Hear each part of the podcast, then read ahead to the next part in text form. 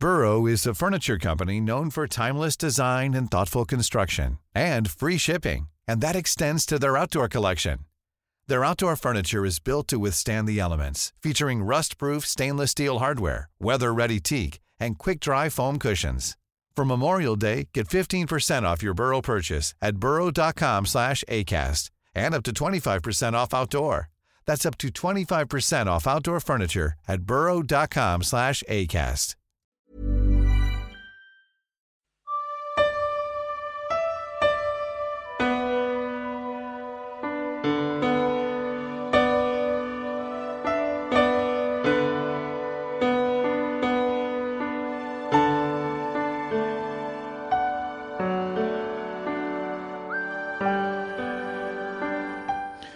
Hola, hola, buenas tardes o días o noches, cuando sea que estén escuchando este, este episodio, que bueno, no es un episodio realmente, este audio bonus que me permito pues eh, grabar, pues no lo sé muy bien para qué, porque esto no es una tertulia de Coffee Break, esto no es un episodio normal de Coffee Break, esto es simplemente un saludo que quiero mandar eh, y un poco de compañía sobre todo que quiero enviar pensando en eh, aquellas personas a las que a lo mejor se les puede hacer un poco cuesta arriba en estos días de fiesta. Porque, bueno, eh, muchos de nosotros estamos hoy preparando la cena, la cena de Nochebuena, estamos muy ocupados, muy, muy liados, pero bueno, quizás en medio de este ajetreo nos gusta estar escuchando algún, algún podcast mientras hacemos estas tareas, o quizás mañana día 25, pues que es un día en el que pues también tenemos tareas que hacer, a lo mejor tenemos que limpiar, eh, recoger las cosas de la cena o eh, simplemente estamos aburridos sin otra cosa que hacer porque es un día en el que todo está cerrado y, no se puede ir a ningún sitio, pero sobre todo, em, como digo, pensando en aquella gente que no tiene la suerte que tenemos la mayoría y que lo damos por sentado de poder pasar estas fechas con eh, nuestros seres queridos. ¿no? hay mucha gente que no tiene esa suerte y pues siempre, no sé, nos gusta de alguna forma hacerles un poco de compañía y, hacerles ver que quizás no están, no están tan solos. ¿no? Em, como ya les he mencionado en otra ocasión, eh, se me vienen a la mente especialmente los emigrantes que normalmente tienen que pasar eh, estas fechas pues eh, o bien en soledad o bien no con las personas con las que a lo mejor querrían estar si pudieran elegir y como en ciencia pues somos mucho de emigrar, pues seguro que quien más, quien menos sabemos un poco lo que, lo que eso significa. Quizás en estas fechas es un poco más difícil por el contraste con eh, el resto de ciudadanos que están eh, pues en esta actividad febril de estos días, ¿no? liado con muchas cosas. Bueno, el que se está liando mucho soy yo, perdón. Em, no tengo nada apuntado de esta introducción, estoy hablando un poco, hablar por hablar, estoy haciendo hablar por hablar y quizás estoy estirando demasiado el chicle, así que mm, creo que no es necesario que lo estire más. Total, que como digo, en este episodio, insisto, que no es un episodio, que esto no entra en el examen, no se lo tienen que aprender. Si se les acumulan eh, audios, no hace falta que escuchen este. Hoy no hay contertulias, hoy no me acompaña nadie en la sala Omega, hoy no vamos a hablar de nuevos avances científicos ni de nuevas noticias, hoy no vamos a hablar de nada de esto, hoy solamente estoy yo eh, bueno, para transmitirle un poco de compañía al que la necesite. Y quizás porque puedo aprovechar esta oportunidad y porque son fechas así un poco de enmienda y de reconciliación para un poco redimirme por em, un pequeño remordimiento de conciencia que tengo por el hecho de que les hemos estado pidiendo eh, habitualmente que nos envíen sus mensajes, que nos envíen sus preguntas, que nos envíen sus audios. Y la verdad es que últimamente pues no, no, nos da el tiempo para poder responder a todos y para poder meter en el programa sus consultas, ¿no? Entonces quizás un poco para, como digo, pues para mitigar ese sentimiento de culpabilidad, pues voy a aprovechar y voy a sacar algunos de los mensajes que tenía pendientes de hace mucho tiempo, pensando en, bueno, cuando tuviéramos ocasión, eh, sacarlos en el programa o contestar directamente a los autores de estas preguntas. Em, así que vamos a empezar por algunos de los audios que tenemos. Por ejemplo, Alberto Corbí nos envía esta consulta. Hola, Coffee Breakers. Aprovechando que la Insight ha llegado felizmente y finalmente a suelo marciano y que el Pisuerga pasa por... Eh, bueno, no me acuerdo por dónde pasa. Eh, ¿Sería interesante el llevar a Marte, en lugar de un sismómetro, como ha ocurrido con la InSight, el llevar allí un telescopio? ¿Qué tipo de telescopio sería interesante llevar al suelo marciano? ¿Un radiotelescopio? ¿Un lunar visible? ¿Un telescopio solar? ¿Un telescopio en otros eh, rangos del espectro electromagnético? ¿Sería también interesante el conjugarlo, no sé, estereoscópicamente o interferométricamente con un telescopio en Tierra, en nuestra Tierra o en órbita terrestre? ¿O sendos telescopios en sendas órbitas marciana y terrestre? No sé, ya me decís. Muchas gracias. Bueno, un telescopio en Marte no es una eh, posibilidad que se haya planteado de forma, de forma muy seria, aunque sí que se ha hecho con la Luna. Y la razón es que eh, la Luna nos da una serie de ventajas muy importantes, que es que eh, no tenemos una atmósfera que nos distorsione las imágenes. Recordemos que es la principal limitación que tenemos al observar desde la Tierra. Por eso intentamos poner observatorios espaciales como el Hubble o el James Webb. Em, y también eh, otra de las ventajas que tiene la Luna es que tiene una cara oculta, que parece que, sea algo que, esté hecho casi que, adrede para que, para que lo explotemos, para hacer ciencia.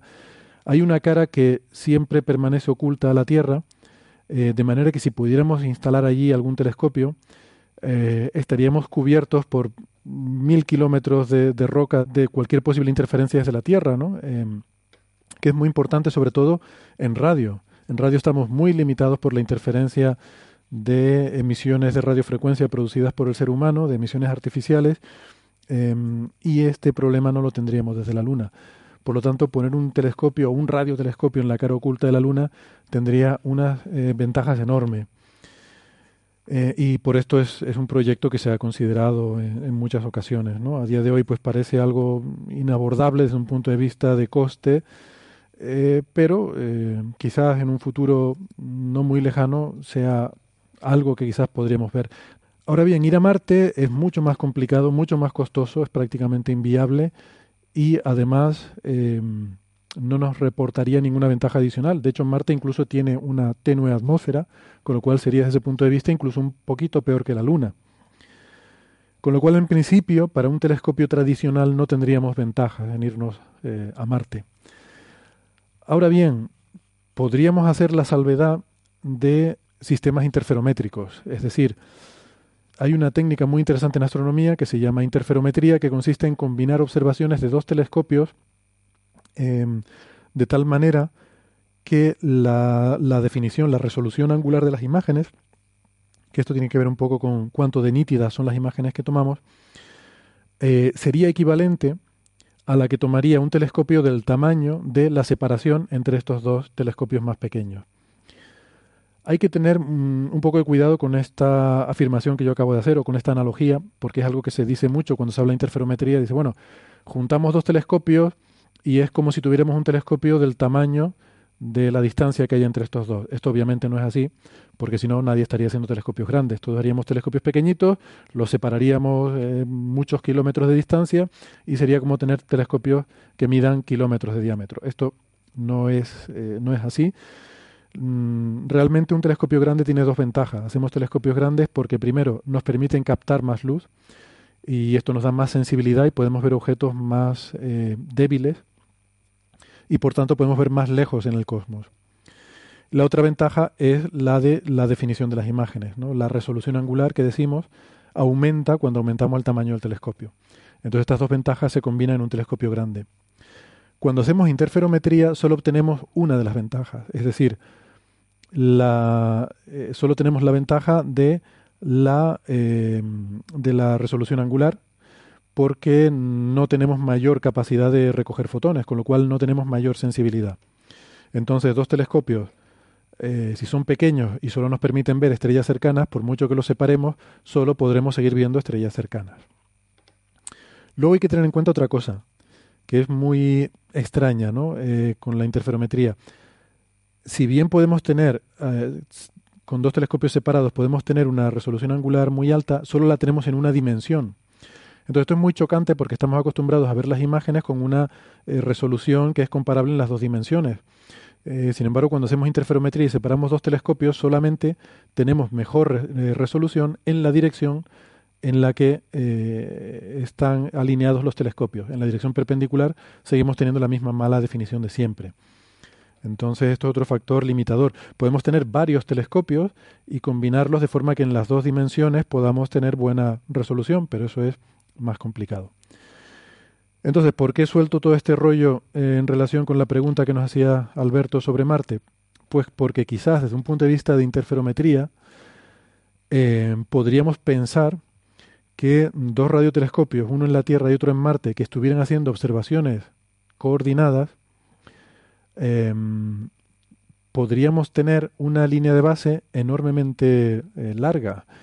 Si hoy en día hacemos observaciones con líneas de base de decenas de metros, mm, eh, digamos del orden de 100 metros, pues aquí podríamos estar hablando de líneas de base de unidades astronómicas, ¿no? del orden de 100 millones de kilómetros, con lo cual obtendríamos una, una definición eh, sin precedentes. Esto, claro, no lo podremos hacer en el óptico porque mm, en longitudes de onda óptica, mm, o mejor dicho, voy a plantearlo al revés. Esto lo podríamos hacer en radio, porque en radio tenemos la ventaja de que la oscilación es suficientemente lenta, estamos hablando de megahercios, gigahercios, eh, de que podemos digitalizar, podemos detectar la variación del campo electromagnético que, eh, que, ah, que, origina o el, campo electromagnético que ah, asociado a esa señal de radio. Entonces, cuando hacemos esa medición, luego podemos mm, digitalmente enviar esa información a la Tierra y combinarla con la información del telescopio que está en la Tierra. Eso con luz visible o con luz infrarroja no lo podemos hacer porque su, la frecuencia es demasiado alta, eh, vibran con una, frecuencia de oscilación demasiado alta y no tenemos instrumentos que sean capaces de, detectar cómo varía el campo electromagnético con esa precisión. Entonces, eso significa que tenemos que hacer la interferencia por medios ópticos. O sea, tenemos que llevar los dos haces de luz al mismo sitio y hacerlo interferir ahí. Esto antes se hacía con sistemas ópticos, con... Eh, con espejos, con eh, lo que se llaman beam splitters. Hoy en día podemos incluso hacerlo con fibra óptica. Podemos llevar la luz de un telescopio por una fibra óptica, la luz de otro telescopio por otra fibra óptica y combinarlas en un punto común en el cual damos lugar a la interferencia y observamos eh, esa interferencia que nos da información de la imagen que queremos ver. Obviamente no podemos poner un tendido de, fibra óptica de aquí a Marte, eso, eh, eso, no sería posible, pero lo que sí podríamos es, como digo, hacerlo en, en, longitudes de onda de radio a base de digitalizar esas imágenes y luego enviarlas a un punto, a la Tierra típicamente, donde se puedan eh, poner en común. Por tanto, me he alargado mucho con esta respuesta, pero bueno, quería decir que podría ser interesante estudiar esa posibilidad de hacer interferometría eh, con mm, radiotelescopios situados en la Tierra y en Marte. El problema es que eh, coordinar una observación entre estos dos eh, telescopios para que pudieran funcionar en interferometría sería, sería extremadamente complicado. Sería un reto tecnológico que no sé si, al ir a los detalles, sería, sería factible a día de hoy. Por no hablar, por supuesto, de lo eh, de las dificultades intrínsecas de ir a Marte y construir nada allí, ¿no? Eh, en fin, primero habría que ir y, ver si somos capaces de ir y cuánto nos cuesta y, qué tipo de cosas somos capaces de hacer. Bueno, segunda pregunta nos la envía Antonio em, y es sobre, eh, sobre antimateria. He oído decir que existe la posibilidad de que algunas galaxias que vemos podrían estar hechas de antimateria, pero no hay forma de saberlo hoy por hoy. Mi pregunta es, ¿podrían existir también estrellas de antimateria en nuestra propia galaxia? No sé si os parecerá algo tonta la pregunta, pero bueno, en cualquier caso, perdonad mi ignorancia. Eh, enhorabuena por vuestro programa y un saludo desde Jaén.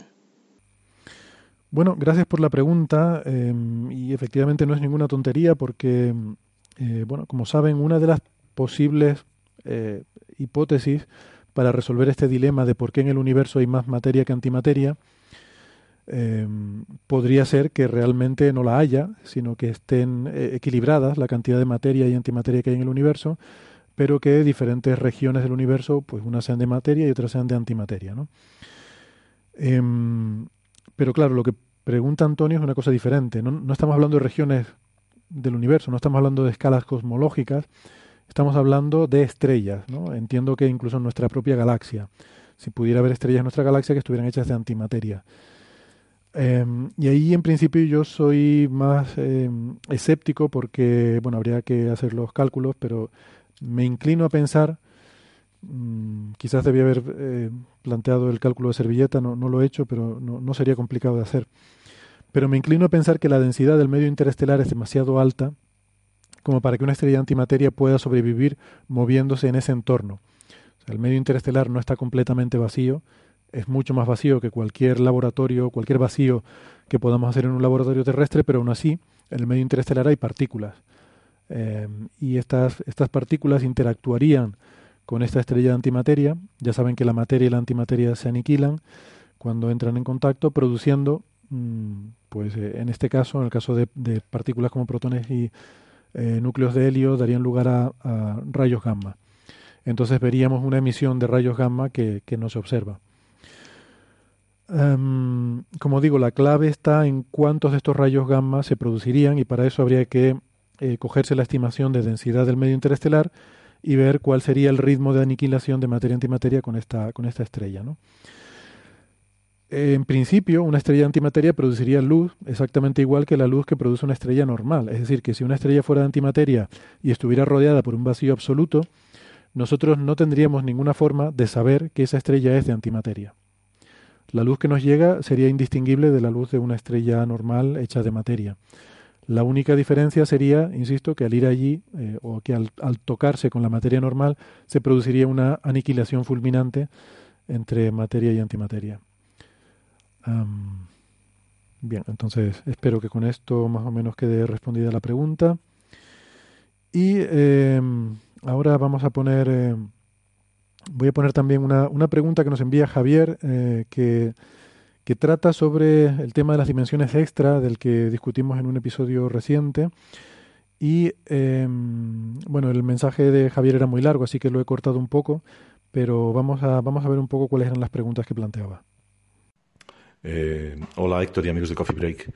Eh, antes de empezar, pues eh, muchísimas gracias por entretenernos y por enseñarnos y por suscitar preguntas de esas de rumiar durante horas, sobre todo en mi caso, en los continuos viajes de Pontevedra a Madrid, Pontevedra, que hago cada semana. Hoy tengo varias preguntas y ya os pido de antemano mm, enormes disculpas porque seguramente serán de perogrullo. Pero, y ya también os digo, pues eso, que soy un biólogo un humilde biólogo y como insistí varias veces en el programa, no soy un auténtico científico. Y además tengo una, una mentalidad muy limitada, sobre todo en comparación con los herederos de Einstein.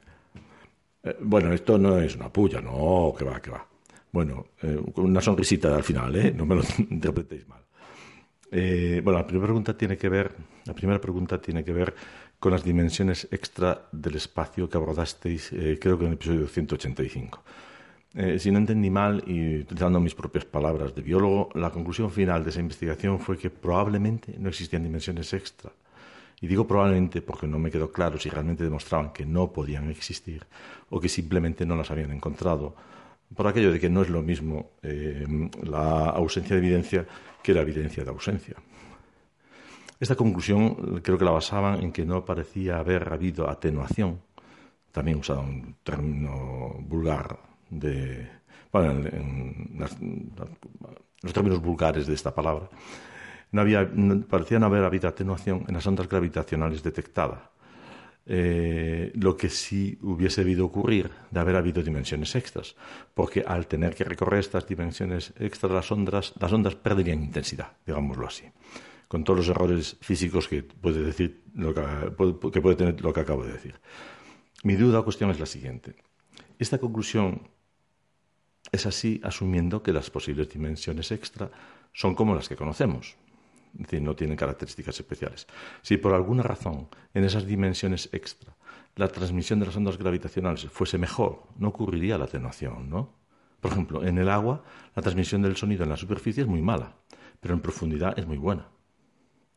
¿Y si pasase algo similar, conceptualmente hablando, eh, con esas dimensiones extra y las ondas gravitacionales?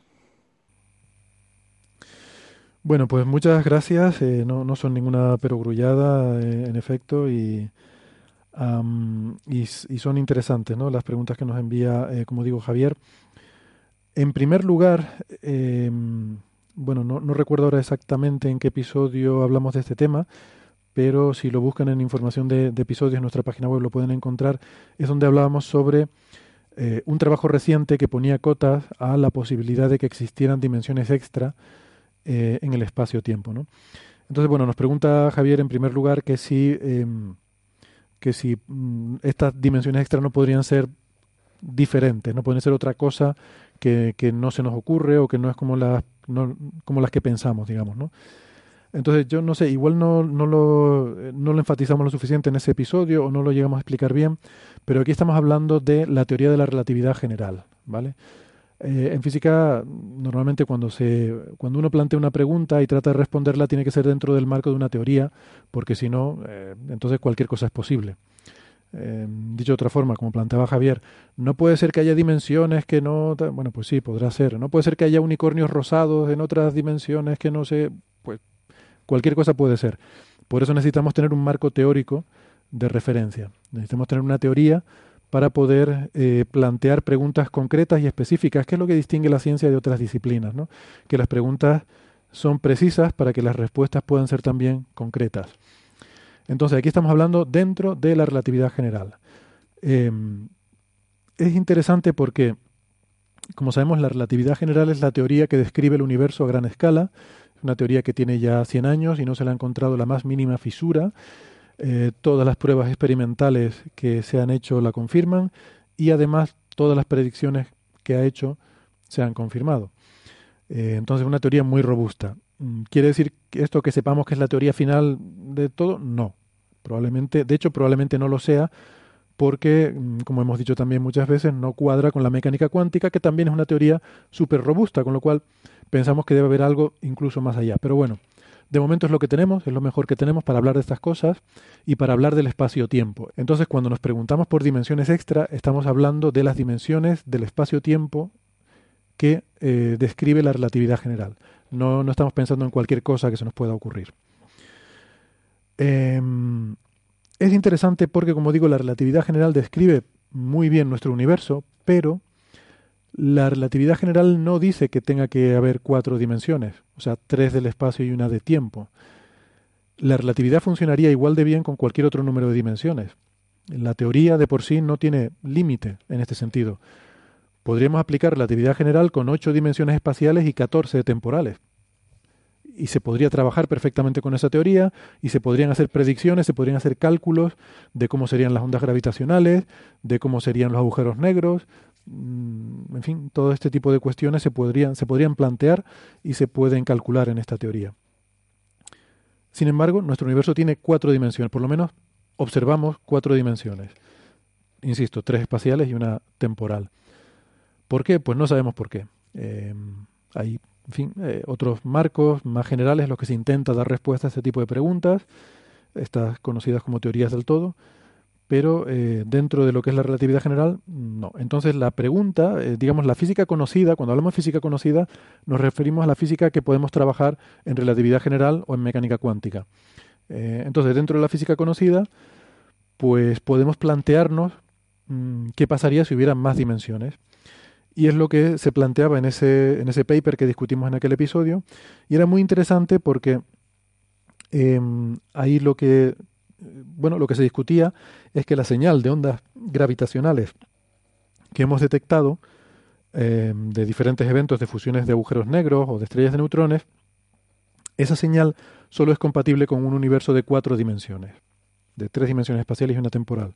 Y el argumento, simplificando mucho, vendría a ser que si hubiera más dimensiones, la onda gravitacional se tendría que propagar también por esas dimensiones extra, y al propagarse en más dimensiones se debilita. Yo creo que este concepto no quedó muy claro, eh, me parece, por la pregunta de Javier, así que voy a intentar definirlo un poco más.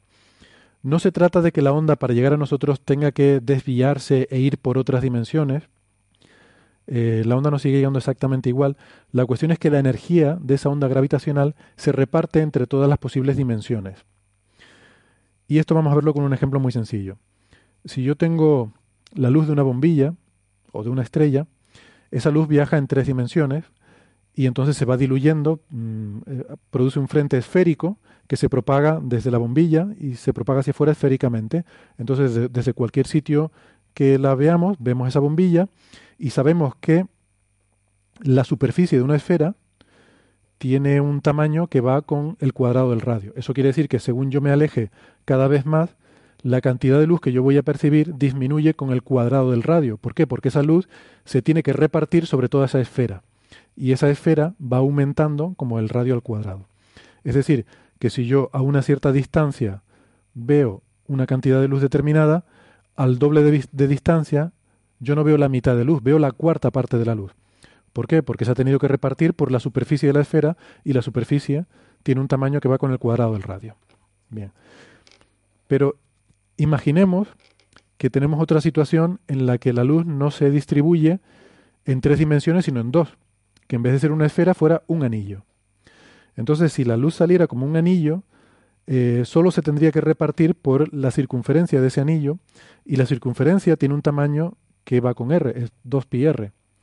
Entonces, eh, la luz se reparte, se va diluyendo con un factor que depende solamente del radio, solamente de R. Si yo me alejo de ese anillo, una distancia, me alejo al doble de distancia, no veré la cuarta parte de la luz, veré la mitad de la luz, porque es proporcional al radio, la intensidad que recibimos. Y este ejemplo es un poco abstracto, porque no tenemos intuitivamente idea de cosas que se propagan como anillos, pero ahora si nos vamos al siguiente caso, Hemos pasado de tres dimensiones, luego a dos dimensiones, vayamos ahora a una dimensión. Supongamos que tenemos luz que se propaga en una sola dimensión. Y eso sí lo conocemos porque es un láser. ¿vale? Em, un láser es, una, es un haz de luz que es, unidimensional, se propaga en una línea recta. Bueno, pues ahí lo que ocurre es que la luz no se diluye, no se reparte. La, la densidad de, de energía en el frente de ondas de ese láser es la misma independientemente de a qué distancia esté yo. Si yo me pongo un metro, me llega el láser y veo una luz. Si me pongo a dos metros, me llega exactamente la misma luz. ¿Por qué? Porque ahí no se reparte ningún frente de ondas. Viaja en forma de una línea recta, viaja en una dimensión. ¿Vale? Entonces aquí podemos ver claramente que esa fuente de luz en una dimensión no se atenúa. En dos dimensiones se atenúa como R, en tres dimensiones se atenúa como r al cuadrado. Supongo que ven el patrón, ¿no? r a la 0, r a la 1, r a la 2. Es decir, em, la forma en la que se diluye la luz va con el número de dimensiones menos 1. Es decir, es r elevado al número de dimensiones menos 1. Eh, no he hecho el cálculo formal riguroso de qué pasaría en más dimensiones, pero es de esperar, siguiendo esta serie, eh, yo pensaría, igual voy a decir una barbaridad, pero esto lo estoy diciendo así un poco como opinión de cuñado, no me la tome muy, pero como ejemplo ilustrativo valdría, si vamos de una, dos, tres dimensiones, eh, la, luz se diluye como R a la 0, R a la 1, R a la 2, pues si el universo tuviera cuatro dimensiones, la luz decaería como R a la 3. Sería lo esperable, ¿no? Bueno, pues la idea es hacer eso mismo con las ondas gravitacionales solo que en vez de hacerlo así como lo he hecho yo, extrapolando una serie conocida, esto lo han hecho en este paper haciendo el cálculo en relatividad general, poniendo cuatro dimensiones, o n, las que uno quiera, y viendo cómo se diluye la onda gravitacional. Nosotros sabemos la energía eh, que la energía de partida del evento, porque sabemos las masas de los agujeros negros que se fusionan o de las estrellas de neutrones que se fusionan, porque eso depende de la forma de patrón de ondas que mm, origina la señal. La forma del patrón de ondas, eh, cómo es esa, esa interferencia, esa, las frecuencias de esa señal, nos dice cuál es el fenómeno físico que tuvo lugar y entonces podemos calcular cuánta energía se emitió en, forma de ondas gravitacionales. Pues bien, em, a partir de ahí calculamos para el número de dimensiones que queramos en relatividad general y podemos determinar cuántas eh, cuánta es la energía que nos llegaría y resulta que ese número cuadra con lo que se observa. Con lo cual, eh, la conclusión es que efectivamente el universo tiene cuatro dimensiones, tres espaciales y una temporal. Al menos según lo que vemos y al menos según lo que nos dice la relatividad general. Eh, en esa conversación hablamos un poco sobre la relación entre esto y dimensiones extra compactificadas, pero eso son otras teorías. Hay teorías como las teorías de cuerdas, en las cuales el universo tiene estas cuatro dimensiones que nosotros vemos y luego hay otras dimensiones adicionales, seis, siete dimensiones, que están compactificadas a escalas subatómicas. Quiere decir que están enrolladas sobre sí mismas a escalas subatómicas y por eso no podemos percibir esas dimensiones. ¿no? Em, bien, este resultado no excluye esas otras dimensiones compactificadas. ¿Por qué? Porque no corresponde a la teoría de la relatividad general, es otra teoría, pero sobre todo porque este, este resultado nos pone una cota, eh, este resultado es válido para un cierto, una cierta escala en estas dimensiones, eh, que tiene que ver con la longitud de onda de las ondas gravitacionales. Es decir, no nos permite explorar dimensiones más pequeñas eh, que la longitud de onda de las ondas gravitacionales que nos llegan, que en este caso creo recordar que eran de decenas de kilómetros. Con lo cual podemos concluir que no hay dimensiones extra más grandes que decenas de kilómetros. Eh, de manera que esto no, no, atenta, no va contra estas nociones de teoría de cuerdas sobre ondas en más dimensiones. Bueno, luego eh, Javier tenía otras preguntas también que quizás mm, a lo mejor puedo contestar, pero de forma mucho más somera y mucho más resumida, como por ejemplo, em, yo quise insistir que una dimensión no es un sitio, sino que es una dirección, porque se usa, el término se suele usar mal en ciencia ficción mala y sobre todo en jerga magufa, donde te hablan de que una dimensión es otro sitio, es un universo paralelo o es lo que sea, ¿no? Cuando en realidad las dimensiones son, pensemos en las conocidas, delante atrás, izquierda derecha, arriba abajo, son direcciones en las que te puedes mover, no son sitios a los que puedes ir. Claro, Javier apuntaba que si existen dimensiones en las que te puedes mover, eso quiere decir que puedes ir a sitios a los que antes no tenías acceso y eso es correcto, es correcto. Una dimensión adicional te permite una dirección de movimiento adicional y por tanto acceso a lugares a los que antes no tendrías. Y él ponía un ejemplo muy que me pareció muy bueno, que es decir, si yo tengo una casa de dos pisos, yo estoy en un piso, me estoy moviendo en dos dimensiones, voy de la sala a la cocina, de la cocina al baño, del baño al dormitorio, me estoy moviendo en dos dimensiones en, ese, eh, en esa planta, ¿no? Pero de repente un día encuentro la escalera que me permite viajar en la tercera dimensión, puedo ir por la escalera, subir eh, al piso de arriba. Y entonces la escalera sería un portal dimensional que eh, me abriría la puerta a otra dimensión. Bueno, yo me revelo contra la terminología. Eh, es cierto que te abre una puerta a otro plano, si quieres, de la casa. De nuevo entramos en jerga magufa, ¿no? Otro plano de existencia, otro plano de realidad, bueno, como quieras. Eso es cierto, pero la escalera lo que te lo, estrictamente hablando la dimensión es la dirección arriba abajo. Entonces la escalera te permite moverte en esa dirección, te permite moverte en esa dimensión y llegar a otro sitio. Que resulta que es paralelo al sitio en el que tú estabas antes, sí, cierto. Pero eh, no es una dimensión, es otro piso. en ese otro piso a lo mejor hay otras cosas, a lo mejor tienes una buhardilla, a lo mejor tienes una oficina y a lo mejor tienes un dormitorio de, para los niños, pero eh, es otro sitio diferente, ¿no? Y y bueno, luego ya eh, nos preguntaba también si el entrelazamiento cuántico no podía ser un efecto de dimensiones extra en las cuales las partículas están conectadas en otra dimensión. Em, y de, de, forma que partículas que están muy distantes para nosotros, en realidad en otra dimensión están muy cerca. Entonces, bueno, como idea suena, suena atractiva, pero si pensamos un poco en los detalles, eh, vemos que no es una buena idea pensarlo así, porque la distancia entre dos puntos tiene que tener en cuenta todas las dimensiones posibles. Es decir, eh, la distancia que hay eh, en, el ejemplo de la casa, ¿no? Si yo estoy en la cocina y voy al dormitorio, mm, la, distancia que hay, pues tiene que tener en cuenta la distancia en el plano del primer piso entre la cocina y el dormitorio si yo además encima del dormitorio, en el piso de arriba, eh, pues eh, hay una oficina y en la oficina tengo el ordenador, la distancia que hay entre el ordenador y yo no va a ser más corta, eh, va a ser la, distancia que hay en, el primer piso más, de alguna forma, algo que tiene que ver con la distancia entre el primer piso y el segundo. o sea que las distancias se suman al añadir dimensiones, no se restan, ¿no? Entonces, si yo tengo Em, o dicho de otra forma, si yo eh, si entre la cocina y el dormitorio en el primer piso hay 5 metros, si yo quiero ir a través del piso de arriba, no va a haber menos de 5 metros, habrá más. ¿Vale? Eh, todo esto es cierto en un espacio euclídeo, ¿no? un espacio plano normal, que es lo que estamos hablando. Entonces ahí dimensiones extra no nos ayudan. Lo que sí nos ayuda son deformaciones del espacio. Es decir, otra cosa sería que el espacio estuviera deformado, aquí ya no me vale la analogía de la casa, pero que de alguna forma, si entre la cocina y el dormitorio hay 5 metros en el piso de abajo, si el piso de arriba hubiera una deformación del espacio de manera que eh, solamente hubiera un centímetro en la proyección entre lo que es la cocina y el dormitorio, pues entonces yo podría, a través de ir al piso de arriba, podría encontrar una distancia más corta.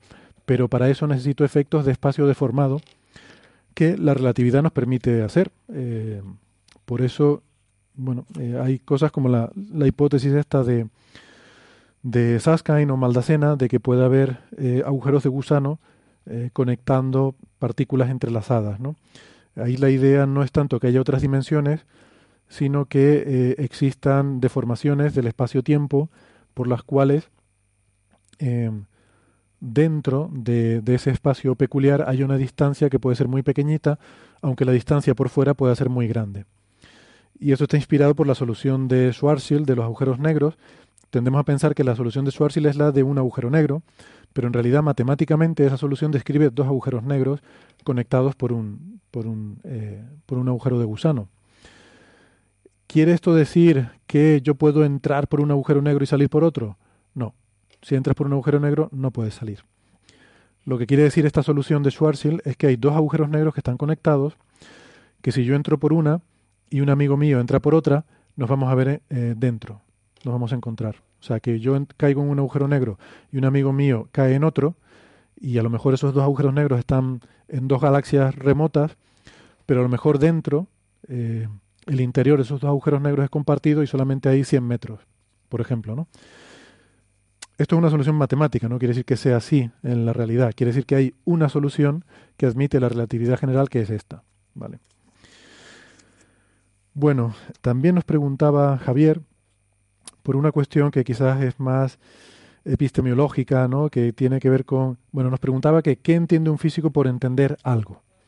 O sea, ¿en qué momento decimos que entendemos algo?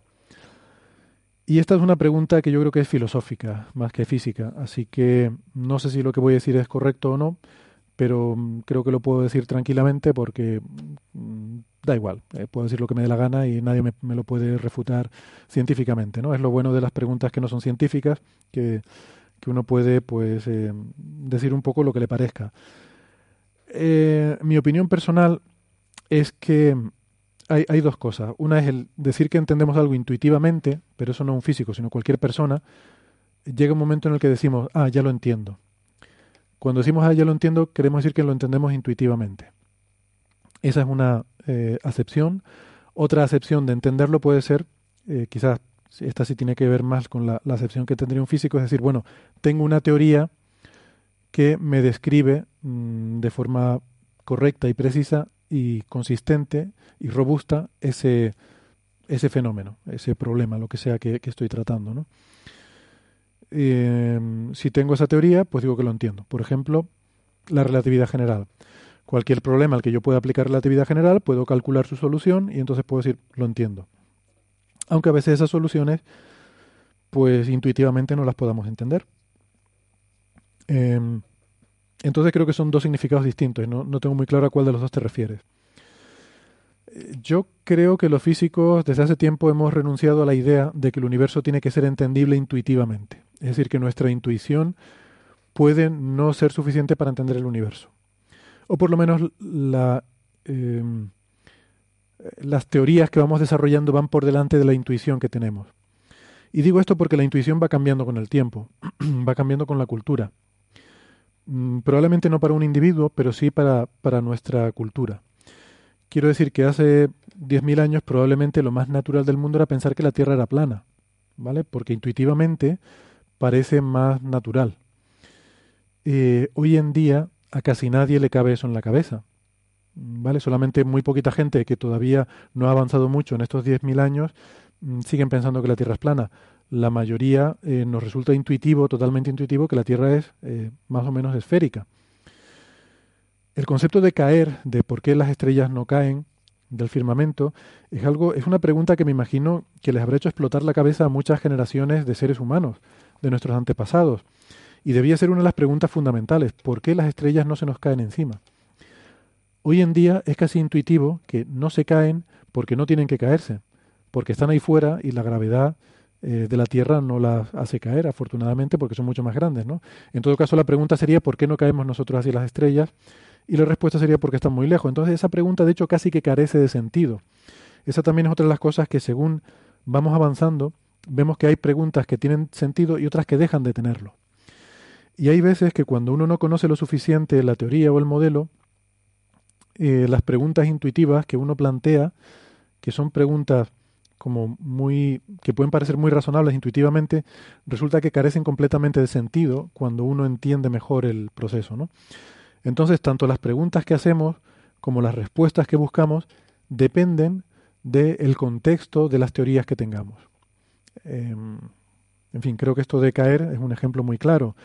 Em, cuando, se, eh, cuando comienza la física, cuando gente como Newton empieza a hablar de, fuerzas eh, que interactúan, de repente empezamos a cambiar el paradigma y a aceptar como intuitivas, mm, probablemente no en una generación, pero con el paso de las generaciones, empezamos a aceptar ciertos conceptos como intuitivos que antes no lo eran. Entonces, eh, yo creo que entender intuitivamente, y es lo que se intenta hacer en, divulgación, consiste en poner los conceptos en, forma de analogía con cosas que son de nuestra experiencia cotidiana.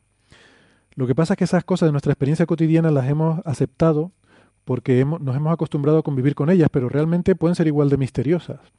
Hay muchas cosas que si las pensamos y vamos preguntándonos por qué, por qué, por qué, por qué, llega un momento en que no sabemos eh, llegar más allá de ese último por qué. Y, decimos, bueno, esto es así porque ha sido así toda la vida.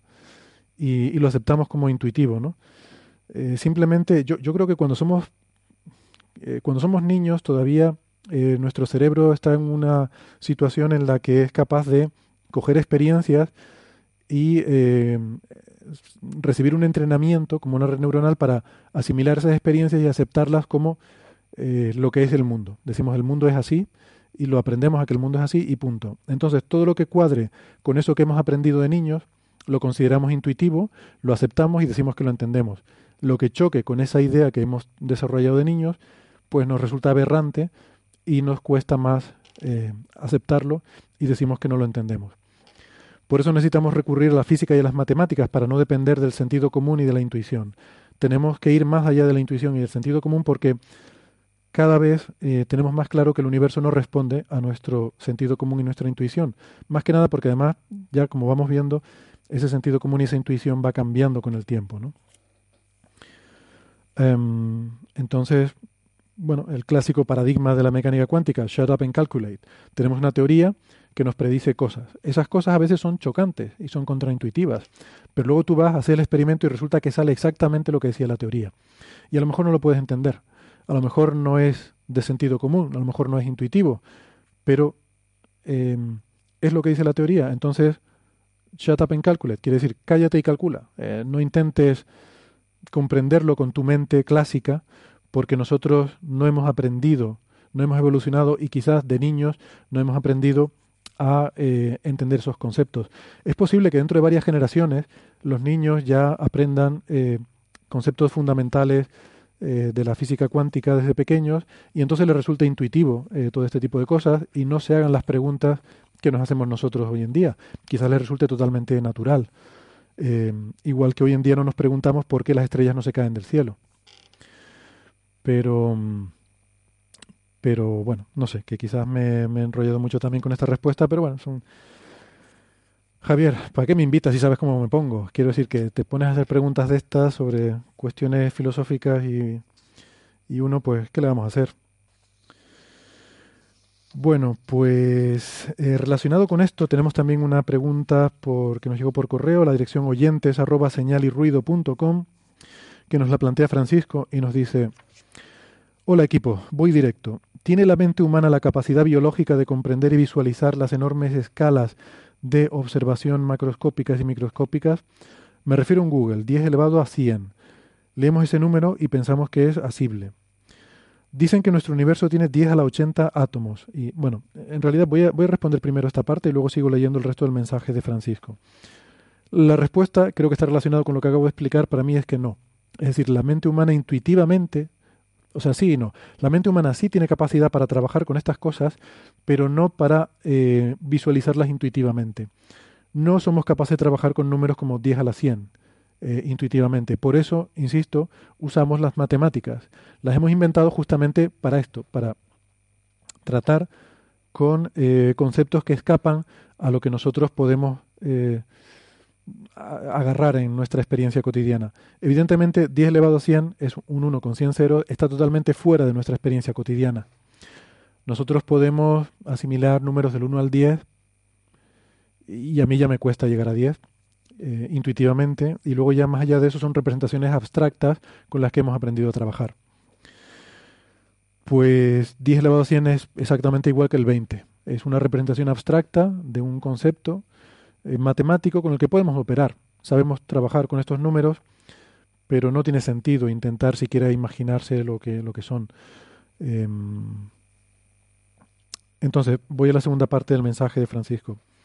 Dicen que nuestro universo tiene 10 elevado a 80 átomos. Y yo digo, sí, esa es una estimación. Entiendan estos números, a lo mejor no son 10 a la 80, a lo mejor son 10 a la 78 o a lo mejor son 10 a la 84. Pero bueno, por ahí estamos pero nuestro planeta tiene 10 elevado a 50 átomos, ¿vale? Entonces ya creo que ya pueden ver por dónde va la duda de eh, Francisco. Nuestro planeta tiene 10 elevado a 50 átomos y el universo tiene 10 elevado a 80. Parece que hay poca diferencia entre 10 elevado a 50 y 10 elevado a 80. Parece poca diferencia. Sigue el mensaje. Hay 200.000 millones de galaxias con una media de 150 millones de soles por galaxia los números no me cuadran.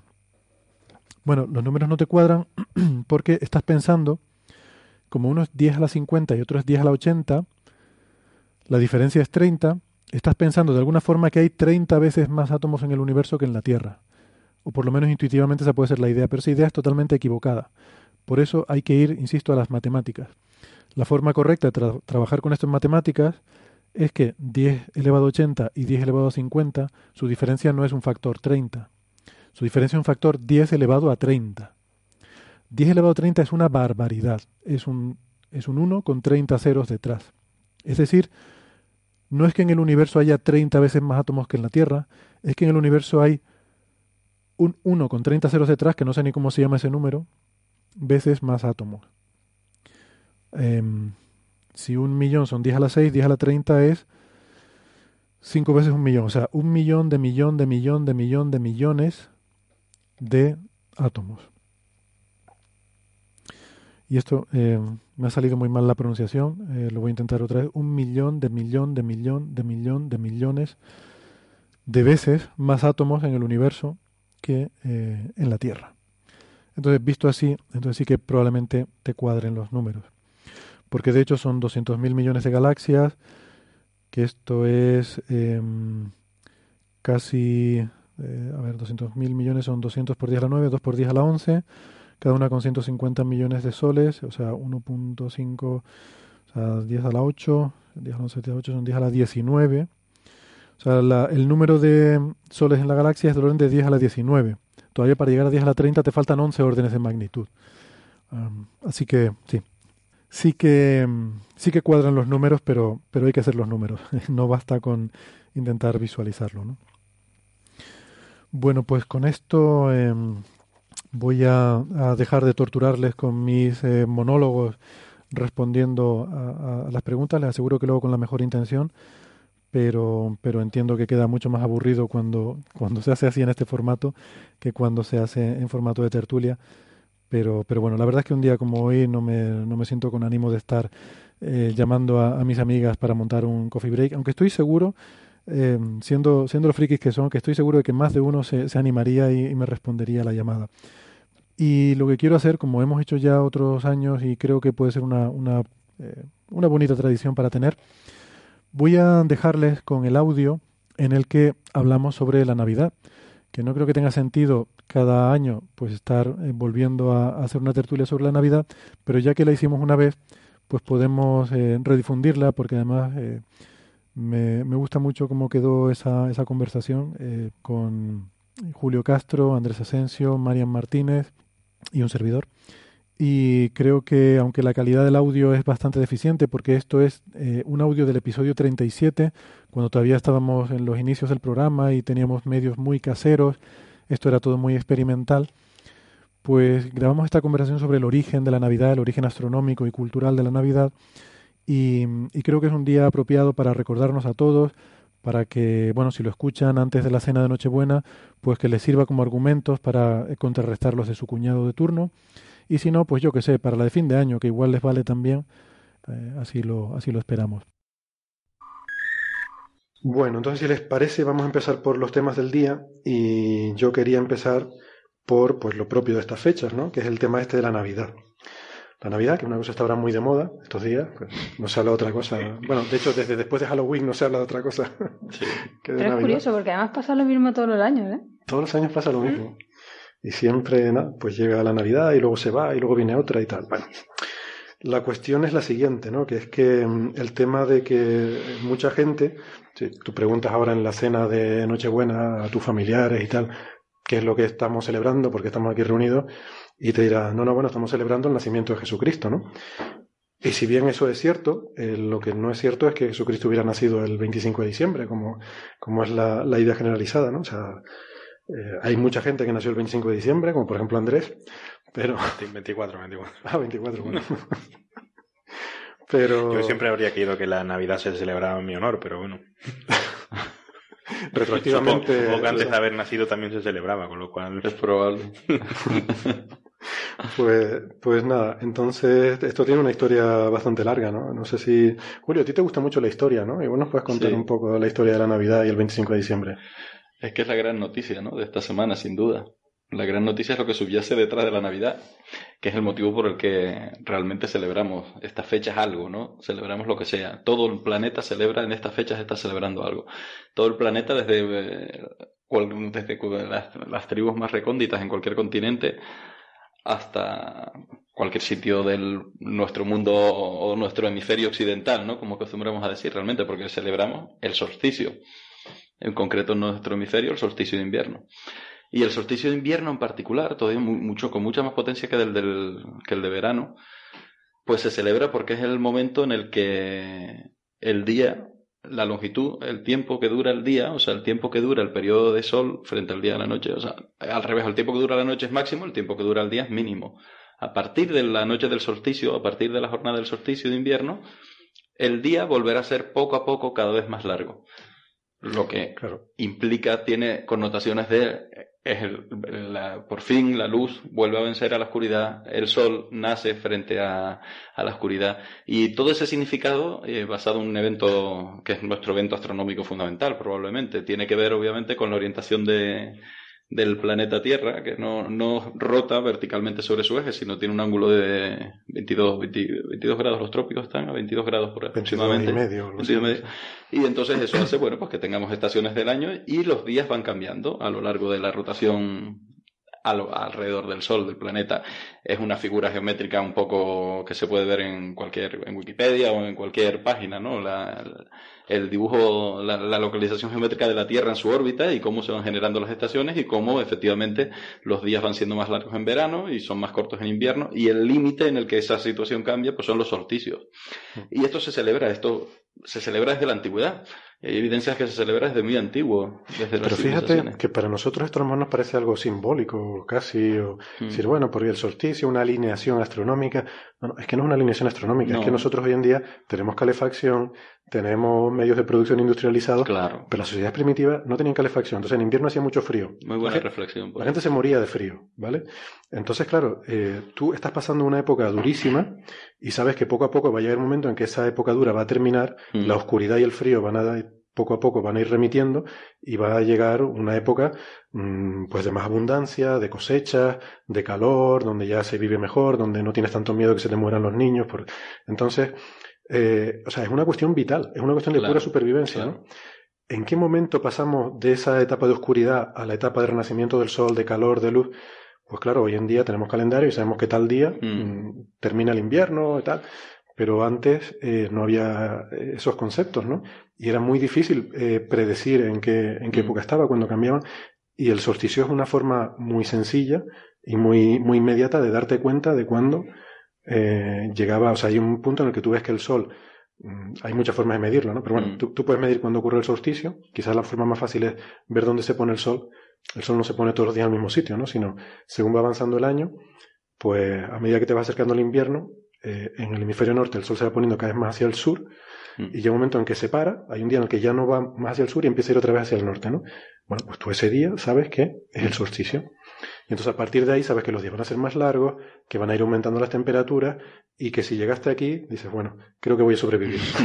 bueno, queda el largo invierno por delante, pero efectivamente es el cambio de inflexión y, y además es que esa reflexión tuya es muy buena porque hemos Todas mis reflexiones son muy buenas, Julio. Todas, todas las casi siempre, ¿no? no, no, todas tus reflexiones son muy buenas. Pero esta me gusta mucho porque esta realmente eh, eh, Claro, es que, es, fácil, es que hemos perdido el contacto con la naturaleza, la verdad, ¿no? Con el entorno. Porque ahora estamos familiarizados con lo que nos hace sobrevivir. Ya no nos hace sobrevivir que llegue la cosecha de primavera. ahora nos hace sobrevivir otras cosas. Y entonces estamos familiarizados pues, con otro tipo. Nos familiarizamos muy bien con la información. Somos probablemente más sociales que nunca. Y otro tipo de... Porque esa es nuestra supervivencia actual. Pero a mí me viene a la... Es que yo estos días he estado pensando sobre esto. Y entonces, una de las diferencias que nos separan de a nosotros de un señor de la antigüedad es este concepto de interpretación de la realidad, del entorno en el que realmente estás integrado, el entorno natural en el que estás integrado y el concepto del tiempo. Porque a nosotros nos parece, parece que no somos capaces de recordar algo que pasó el año pasado.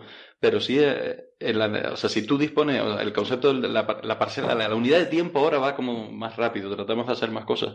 Si tu vida está estructurada de otra manera, tú tienes otra manera de medir el tiempo y entonces te es fácil observar, no es tan difícil pues, ver como el sol efectivamente hoy amaneció allí, detrás de aquella montaña, mañana ya amaneció un poquito donde está aquel árbol y al cabo de 20 días amanece más al sur y hay un día que deja de caminar hacia el sur y vuelve hacia el norte.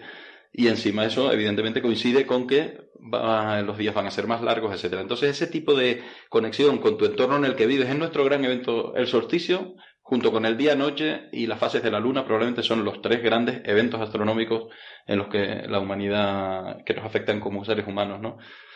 Y, bueno, y ese es el motivo porque realmente celebramos. A partir de ahí, desde la antigüedad, pues todas las culturas han tenido que asociar una fiesta importante y un folclore asociado. gran parte del folclore más bonito de nuestro planeta en todas las culturas está asociado a esta fiesta.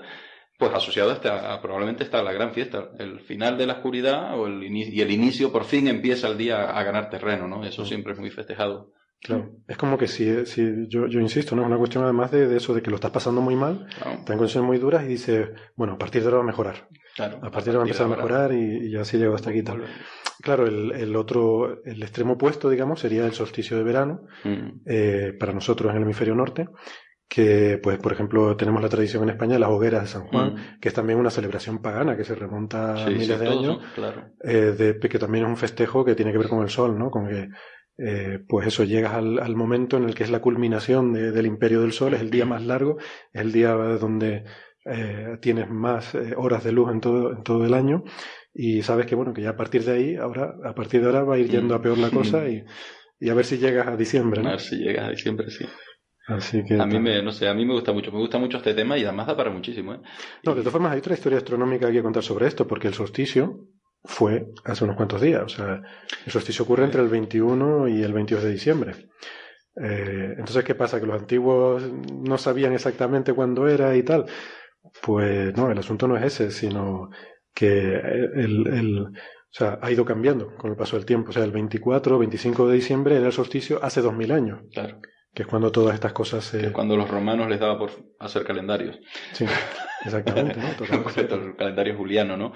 Y después hay una modificación posterior, que es el calendario gregoriano, a partir del siglo XVI, creo que es a partir del, calendario gregoriano que corrige los desfases y los errores que tenía el calendario juliano de ajuste y meten añaden 10 días ¿no? adicionales y entonces se terminan rodando. Además está muy, está muy bien porque ahora hemos, un poco descrito la parte más relacionada con el propio solsticio, pero luego la parte cultural asociada a todo esto, la parte propia de la Navidad, Claro, el cómo se... Espera, antes que vayamos a eso, eh, yo, quería mencionar el tema de que la, la, posición del solsticio ha ido cambiando porque hay una cosa que se llama precesión. Ah, muy bien. Que es que la, claro, la rotación de la Tierra no es...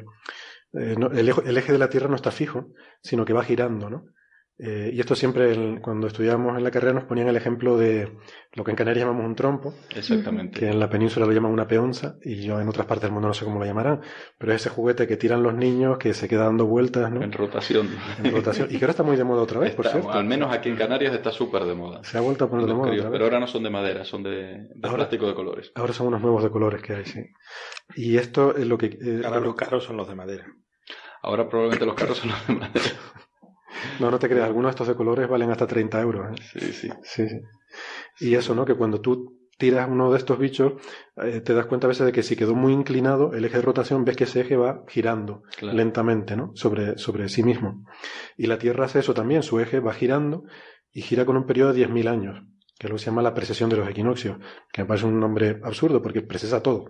Claro. Precesan los equinoccios, pero precesan también los solsticios claro. y precesa el, el, yo qué sé, el 20 de abril también precesa. Todo, de todas formas, yo creo que también, o sea, el por qué no es el 21 o 22, yo creo que tiene que ver también con un par de cosas, ¿no? La primera es que realmente debe ser complicado, sin instrumento de observación, debe ser complicado definir exactamente cuándo es el solsticio, ¿no? No, el solsticio sí. Eh, lo, lo, por eso con, con una precisión, con una precisión tal como para definirlo.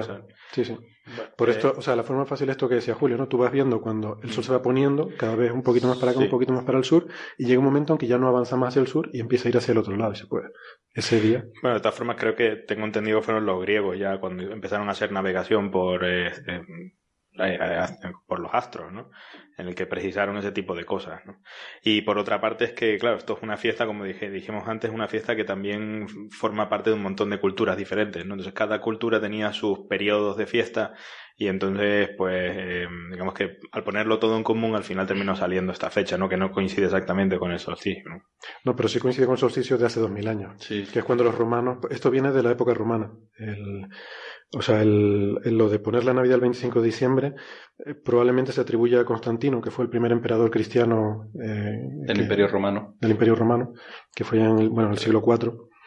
Y, y, desde el, pues el primer registro es del año 336 que se celebrara la Navidad el 25 de diciembre, ¿no? Pero es que en esa época era el 25, mm. era el día 25. Y es por esto, por la precisión de los equinoccios, que hace que vaya cambiando. A lo largo de 10.000 años, el solsticio irá pasando por todos los días del año, ¿no? Eh, o sea que dentro de 5.000 años, pues el solsticio será en junio, el eh, invierno. Bueno, no sé si tanto, pero sí. Lo cierto es que, además, es, es, que es muy, un tema muy bonito. O sea, ahora, ahora mismo, perdona, la estrella polar Ahora mismo la estrella polar, pero dentro de 500 años, claro, 1000 años no lo será. No lo será. Porque el eje de rotación de la Tierra apunta hacia la estrella polar, pero ese eje claro, está girando. Lo cual es una casualidad. Es pero una casualidad. coincide, en el hemisferio sur no hay una estrella polar, por ejemplo. No hay una estrella polar. No hay una estrella justo en el polo, en el de rotación, sí. Está la Cruz del Sur. Está la Cruz del Sur ahí cerquita. pero que eso también cambiará según vaya girando el eje de la Tierra claro. a lo largo de esos 10.000 años que tarda. Yo iba a comentar hoy que es un tema muy bonito porque además, por ejemplo, aquí en el instituto que tenemos un grupo bueno, liderado ¿no? por Juan Antonio Belmonte, de gente que hace astronomía, ¿no? Es uno de los temas recurrentes. Cada vez que buscan cualquier, ellos trabajan con los arqueólogos, en la, la primero que tienen que hacer al buscar cualquier yacimiento de cualquier época de la antigüedad, o sea, una de las orientaciones básicas que se busca es la solticiar, o sea, a ver si esto se orienta y muchísimos templos, Juan Antonio ha trabajado mucho en, en el Antiguo Egipto y hemos asistido a conferencias interesantísimas de él, ¿no? Y, y no es una, es una orientación pues relativamente típica, orientar, orientar un templo de tal manera que la luz alcance el altar, por ejemplo, solamente en ese día del solsticio o en alguno de los solsticios ese tipo de orientaciones, claro, están muy a la mano. O sea, que efectivamente es un, un evento que nos ha marcado a la humanidad desde, desde el comienzo. Aparte porque hay que establecer un calendario, ¿no? Tú tienes que saber cuándo tienes que sembrar, cuándo tienes que cosechar, y para eso tienes que saber cuándo va a llover, los egipcios, pues cuándo se va a inundar el Nilo. Todo eso, ¿cómo lo sabes? Pues usa las estrellas. Porque claro, antes no, insisto, no había un calendario como tenemos ahora, ahora es muy fácil. Pero si tú no tienes eso, pues la gente usaba, porque sabes que pues cuando es el orto helíaco de Sirio, no sé qué, pues sabes que no sé cuánto tiempo después mmm, vienen las inundaciones del Nilo. Tú sabes que cuando sale la constelación de Acuario, no sé qué, después es otoño y ahí va a llover, y entonces cuando tienes tus cosechas... O a los 20 días es cuando hay que sembrar el no sé cuánto. Exactamente. y, y, 30 días después de la ocultación de no sé quién, te, te toca hacer recogerlo, sí. Claro, entonces yo estaba pensando, además se me ocurrió mientras pensaba en todo esto, que quizás de ahí viene la idea de que las estrellas pueden predecir cosas. Porque los antiguos, insisto, al no tener un calendario y tal, usaban las estrellas para decir, bueno, cuando pasa esto en el cielo, sé que luego va a llover, luego va a ser la estación seca, luego va a ser tal, ¿no? Y a lo mejor de ahí la cosa se fue extrapolando hasta que la gente pensara, pues que las estrellas podían predecir lo que te va a pasar en la vida, o si te iba a tocar la lotería, o si te ibas a partir un brazo. Y... Sí, en el fondo te están marcando los ritmos de la vida, sí, de alguna manera. ¿Por qué no pensar que te marquen otros designios? Pues no, no lo sé, no he leído nada sobre eso. Sí, pero sí puede, pues, bueno, tiene lógico, hombre, partiendo de la base de que la gente ya necesita eh, o sea, las preguntas existenciales, esto se lleva muy mal, lo llevamos muy mal como la humanidad. Esa angustia existencial, el de dónde vamos y a dónde venimos, no solo como coffee break, sino como humanidad, se lleva mal. y entonces, pues, eh, la gente ya tiene esa necesidad de andar buscando respuestas. Entonces, ¿y por qué no? Claro, si los astros nos dicen cuándo tenemos que sembrar, cuándo tenemos que recoger, cuándo va a llover y cuándo no, ¿por qué no nos van a decir? Mm, es que además predicen cosas, ¿no? O sea, predicen, pues eso, ¿no? Pasa el solsticio, pues ya predicen que a partir de ahora va a ir haciendo más calor. Mm, supongo que estas cosas se transmiten de una, con una tradición oral, no científica ¿no? Sino dice, cuando tú veas, eh, yo qué sé, el, el, acuario en el cielo, pues es que no sé qué, ¿no? Y, mm. y, transmitido de esa forma, por lo mejor da una sensación de que esas cosas que pasan en el cielo están controlando, o sea, lo de confundir causalidad y correlación, ¿no? Hay una correlación entre que sale Orión y que es otoño. Claro. Pues lo confundes con que hay una causalidad. Si sale Orión, llega el otoño, ¿no? Claro. No sé. Eh, es, curioso. Es muy bien, muy, muy bien. Además, y luego, claro, la componente llevada a nuestra cultura actual, ¿no? A las navidades, lo que tenemos ahora. Mucho de cuya simbología, por cierto, viene directamente del paganismo, por supuesto. O sea, parte de la simbología, porque una de las cosas que han hecho siempre muy bien las religiones, y la católica no es ninguna excepción, diría yo más bien que es bastante aventajada en eso, es asumir las costumbres eh, imperantes en la zona, o asumir fiestas, o asumir sobre todo el folclore reinante, para integrarlo, darle un significado propio dentro del mensaje que pretende transmitir con la religión. Eso te facilita mucho el mensaje, eso facilita mucho la transmisión del mensaje que estás, eh, que estás contando, porque ya lo hace sobre una base, un sustrato en el que primero que sabes que funciona y que después es conocido. Entonces eso bueno, también lo hacían los romanos. Eso, es universal, ¿eh? Pero es bastante universal, por eso digo que es constante, es común a todas las religiones. No solo eso, no solo los, los, en el tiempo, sino también en el espacio, o sea, se roban los lugares de culto. O sea, si yo invado una cultura que tenía un cierto culto en este templo, mm. pues yo en ese templo voy a hacer ahora mi religión en la que van a ir, a, total, ya tienen la costumbre de ir ahí a rezar, pues ahora que en vez de rezar a su Dios, rezan al mío. Claro, cambia la simbología exterior más básica, pero el lugar sí, además el lugar coge cierto eh, bueno, además muchos de los cuales, que de hecho el lugar coge, digo, cierto mm, a lo de sacritud, ¿no? ya un lugar si es sagrado, si era sagrado para otra religión, eh, en el fondo es un lugar sagrado y esa, esa sacramentalización de los lugares sí es verdad que se respeta. Y además... Si vas a Roma, por ejemplo, además ahí se ve de forma muy, muy patente, ¿no? Algunas vienen desde la antigüedad, ¿no? De, en, en Roma es increíble. Antonio del Monte hablando de, de Cartagena, eh, una ciudad que conocía bien también no hace mucho en una conferencia, y hablaban de, claro, templos que se habían superpuesto con una cultura detrás de otra y lugares que ya venían desde el paleolítico. Yo no me acuerdo si dijo desde el neolítico ya con cierta connotación sacramental, ¿no? Y se había conservado la connotación, se había ido heredando con culturas sucesivas. Eh, en, Roma que es increíble, yo, he estado un par de veces y, es súper fascinante, ¿no? Porque Roma es una ciudad que está construida sobre la Roma antigua, que está construida sobre la Roma anterior, ¿no? Porque se abandonó, aquello quedó, pues, quedó enterrado y tal, y se volvía a hacer encima, ¿no? Y hay, hay una iglesia en particular que a mí me llama mucho la atención que se llama como la iglesia de San... Ah, no me acuerdo, lo, pondré en la página web. Pero a mí me llama mucho la atención porque es una iglesia católica que está construida sobre una iglesia pagana que todavía está conservada y tú la puedes visitar, o sea, está, se, se, usa, o sea, la iglesia católica, está la gente ahí, la usa para hacer su, eh, hacen allí su misa y tal, y, y, entonces hay una visita que te bajan por unas escaleras y puedes visitar en el sótano, hay una iglesia o sea, no, hay, hay primero una eh, del Renacimiento sobre una medieval, la cual está a su vez sobre una tercera iglesia que está todavía más abajo, que es pagana, de adoración a Mitra y no sé qué cosa. O sea, es, increíble. ¿no? como, como, humanidad somos fantásticos. La última abajo es una especie de cueva, básicamente, ¿no? Y, y, y, además están muy estudiados los ritos que hacían allí, ¿no? Las iniciaciones y tal. Es muy, es muy impresionante, ¿no? Cuando te cuentan las cosas ahí. O sea, hay tres lugares de culto construidos uno encima de otro eh, así, directamente, que representa muy bien eso, ¿no? De que tú llegas y pues pones tu, tu, lugar de culto encima donde estaba el anterior, ¿no? Es muy, muy espectacular. Y claro, y esto de eh, justamente como eh, ceremonia de adoración al solsticio, mm. los romanos tenían la, la, tenían las Saturnalias, que eran unos días antes, pero sobre todo tenían, yo no sé decir esto en latín, no sé si, los dies natalis solis invicti, que es el día de nacimiento del sol invicto. claro, es que, es que es todo igual. Literalmente. Y, la asociación del sol con Jesucristo o con el Mesías o con, o con cualquier divinidad es inmediata. O sea, es evidente que es nuestra gran divinidad, es nuestra fuente de vida y nace, y nace justo en esa fecha. Entonces da igual donde hubiera nacido Jesucristo, que parece que probablemente fue en primavera, coincidiendo con la Pascua, con la probablemente parece haber coincidido con la y esto sí sería una coincidencia con la, bueno, a saber las coincidencias, con la Pascua, con la Pascua judía, ¿no? Pero independientemente de donde hubiera nacido, llegó el emperador Constantino y decidió que, mejor que ponerlo, pues hacerlo vincular con ese nacimiento, porque era una manera de elevar todavía la divinidad de la, de, la figura, ¿no? De Jesucristo. Y aparte que sí te facilitaba, porque incluso eh, hay por ahí escritos de un, de un obispo del siglo XII o algo así, no, no recuerdo bien, ¿no? Que hablando de estas cosas, estaba intentando buscar aquí la referencia, pero no la encuentro, pero que, decía eso, ¿no? Que era un poco preocupante ver incluso los cristianos participaban en estas celebraciones paganas, ¿no? había en aquella época esa tensión entre lo pagano y lo cristiano, ¿no? Todavía había una tensión ahí que, que a partir de Constantino pues estaban intentando eliminar ese tipo de cosas, ¿no? Y que entonces se les ocurrió que lo mejor era sacralizar esa costumbre de forma que se, que se es lo mejor celebrando. Esa, es una solución estupendísima. Ustedes han visto, seguro que han visto eh, alguna tarasca alguna vez. ¿Saben lo que son las tarascas? No. Las tarascas están asociadas en muchos lugares a, la cuaresma, a la Semana Santa.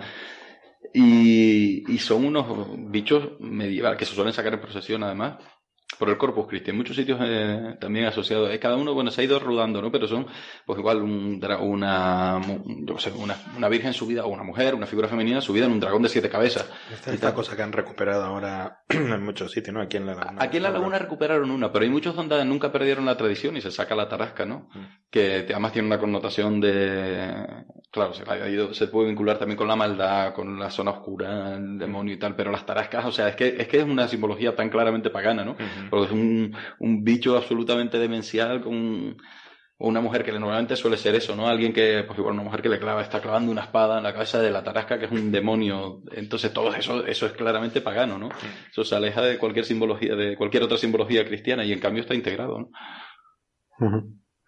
Pues eso es básicamente el asunto, ¿no? Que, que vamos, que no, no, no, vamos, iba a decir que Jesucristo no nació el 25 de diciembre, en realidad no se sabe.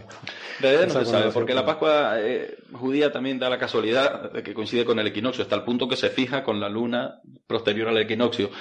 Y, y por lo tanto, volvemos otra vez a hacer una, una celebración con una efeméride, con una de nuestras efemérides otra vez, ¿no? Eh, el equinoccio, digamos que pasamos del solsticio al equinoccio y otra vez un solsticio. los, los, solsticios serían cuando el día o la noche es máximo y, el, y, viceversa, y el equinoccio justo cuando se igualan, porque claro, evidentemente si paso de un día grande a una noche pequeña, en medio llega un momento que empatan, y esos son los equinoccios, ¿no? Y equinoccios y solsticios están marcados por alguna fiesta siempre en nuestras culturas, en, en prácticamente todas las culturas del mundo diario. Sí. Pues, pues eso, ¿no? Y tampoco, de hecho, incluso el año es bastante dudoso, ¿no? O sea, se, eh, entiendo que mm, se piensa que el, la fecha de nacimiento de Jesucristo sería en torno al 4 antes de Cristo. Eh, que ya tiene, ya tiene su aquello, ¿no? que haya nacido el año 4 antes de Cristo. Pero, pero tampoco está muy claro, ¿no? Creo que entre el 2 y el 7 antes de Cristo hay algunas fechas ahí que se han, que se han propuesto como las más probables, ¿no? Porque certidumbre no hay, no hay del todo. Pero bueno. Bueno, pues no sé, no sé si quieren comentar alguna cosa más sobre. No estaba pensando que también el 25 de diciembre se celebra eh, el Hanukkah, ¿no? La Festival de las Luces judío. judío. Y en principio eso no tiene por qué estar relacionado con, con nada. Sí, porque además fíjate que es el Festival de las Luces. Sí, pero lo que celebran creo que es algo como de la independencia del pueblo judío o algo así. ¿no? Como en la Pascua judía también celebran la libertad de. cuando se liberaron como esclavos de, Israel, de, Egipto. y tal, ¿no? Eh, o sea, evidentemente luego tú dotas un significado. O sea, por ejemplo, el nacimiento de Jesús, en principio. Pero fíjate una, una festividad asociada también a las luces, ¿no? Mm. O sea, es el nacimiento de la luz. Hay unas tradiciones semipaganas cristianas en los países escandinavos. Se celebra Santa Lucía, que no sé si es el 20 de diciembre, también está en torno al solsticio y que es muy bonito, ¿no? Porque se representa con las mujeres con, iluminación en la cabeza, una especie de, de diademas de velas y tal. Es muy, tiene una simbología también relacionada siempre con el nacimiento de la luz, cuando, por fin la luz va a empezar a ganar a la oscuridad, que hasta ahora veníamos perdiendo, ¿no? Si somos del lado de la luz, que eso no lo tenemos tan claro.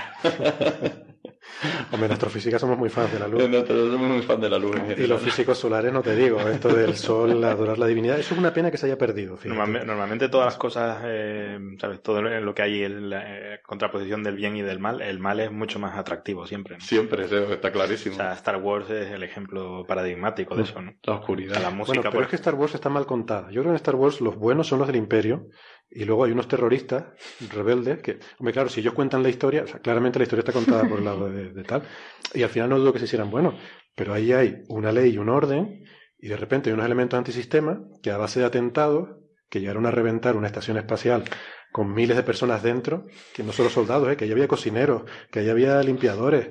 Que iba a sacar la palabra fascista, pero, pero eso no hubiera perdido directamente la conversación. La conversación. Eso muy Ese orden establecido también pasó en el eh, siglo XX en Europa. Bueno, bueno, era un orden. Oye, yo no, digo que no tal, pero pues esto refleja mucho lo que estamos hablando de Roma. Eh, quizás refleja mucho la, caída del Imperio Romano, yo pensando. ¿no? el tema exactamente lo mismo, claro. el, tema este de Star Wars, ¿no? O sea, es la República que se convierte en un imperio porque llega una figura así muy carismática mm. en momentos así un poco turbulentos, ¿no? Surge una figura carismática que populista que se hace con el con el control del Senado y acaba convirtiéndose en un dictador. Sí, es casi la típica. O sea, casi todos los imperios siempre han estado. O sea, tiene una evolución que es muy clavada, ¿no? O sea, ya, pero este es ficcional.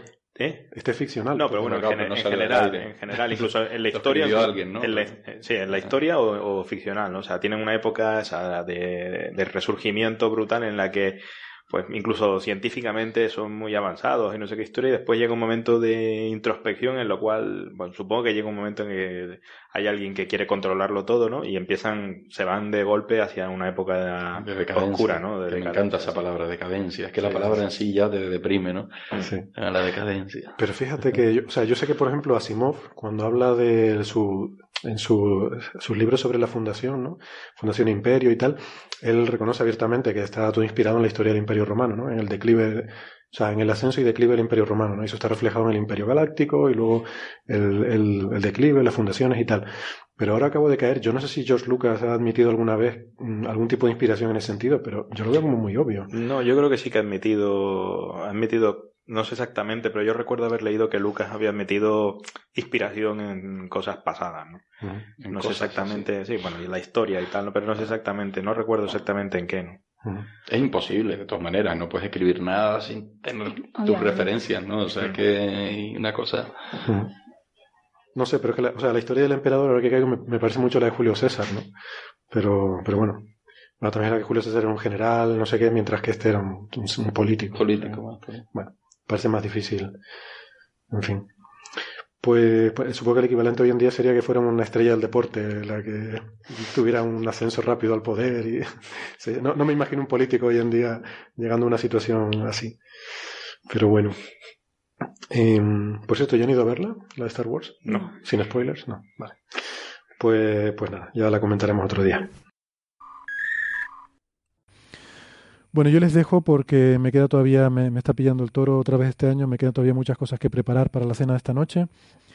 Eh, me despido mandándoles un, abrazo muy fuerte. Eh, espero que no escuchen este audio porque tengan cosas mejores que hacer estos días, de verdad. Pero si no, si, si están ahí porque realmente no tenían nada mejor que hacer, pues que para mí ha sido un lujo acompañarles este ratito. Eh, eso sí, el jueves, les recuerdo, volvemos con un coffee break, ahora sí en el formato normal, con, con todo el equipo y, y les daré menos la abrazo. Un abrazo grande, felices fiestas, que disfruten. Hasta luego.